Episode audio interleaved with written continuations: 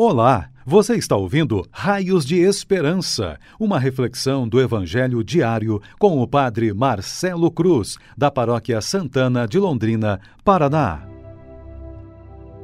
Caríssimos irmãos e irmãs, hoje, quarta-feira, vamos ouvir e refletir sobre o Evangelho de Lucas, capítulo 9, versículos de 1 a 6. O Senhor esteja convosco. Ele está no meio de nós. Proclamação do Evangelho de Jesus Cristo, segundo Lucas. Glória a vós, Senhor.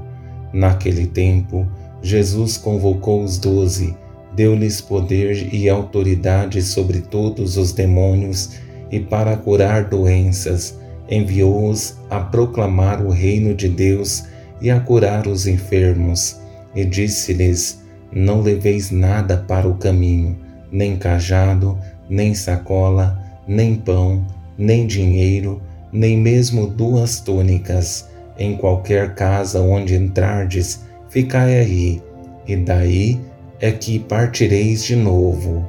Todos aqueles que não vos acolherem, ao sairdes daquela cidade, sacudi a poeira dos vossos pés como protesto contra eles os discípulos partiram e percorriam os povoados, anunciando a boa nova e fazendo curas em todos os lugares. Palavra da salvação. Glória a vós, Senhor. Caríssimos irmãos e irmãs que nos acompanham em nossas redes sociais, nessa quarta-feira temos a alegria de dar mais alguns passos em nossa caminhada de fé, perceber que Deus nos convida a fazer um caminho com Ele, superando nossas limitações e permitindo que o amor dele seja o nosso sustento para continuar nossa caminhada de fé. Ao confrontar nossa vida com o Evangelho que ouvimos, percebemos alguns passos necessários para entendermos melhor o caminho que estamos percorrendo. Tendo presente a beleza do Evangelho que ouvimos, vou conduzir nossa reflexão a partir de três palavras que nos ajudarão em nossa caminhada de fé e serão para nós raios de esperança. A primeira palavra é graça, a segunda, desapego e a terceira, missão. Sabemos que caminhar com Jesus nunca é fácil, mas ao mesmo tempo nos leva a perceber que aquele que se coloca no caminho com Deus tem uma graça especial. Por isso, nessa primeira frase do Evangelho, encontramos as graças que os discípulos receberam ao serem enviados. Jesus convocou os doze, deu-lhes poder e autoridade sobre todos os demônios, e para curar as doenças, enviou-os a proclamar o reino de Deus e a curar os enfermos. É preciso que entendamos que a graça que recebemos de Deus não é para um caminho egoísta e nem em benefício próprio, mas é um privilégio que recebemos para servir melhor, como encontramos em Mateus 10, versículo 8, que diz: De graça recebestes, de graça deveis dar. Essa é a motivação para aqueles que, como os apóstolos, tiveram esse privilégio recebido de Jesus por ter se colocado no caminho com Ele. Por esse motivo, ao nos colocar no caminho, precisamos nos desapegar de muitas coisas e procurar entender o que significa depender da providência divina, que não é um caminho fácil de se fazer. Não leveis nada para o caminho, nem cajado, nem sacola, nem pão, nem dinheiro, nem mesmo duas túnicas.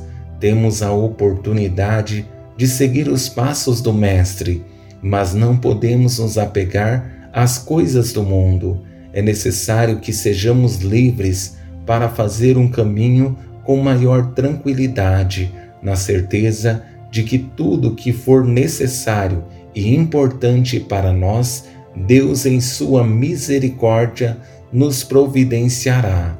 E chegamos à palavra mais bela desse Evangelho, que é a essência do apostolado daqueles que seguiam a Jesus e continua como objetivo primeiro de toda a Igreja, a missão.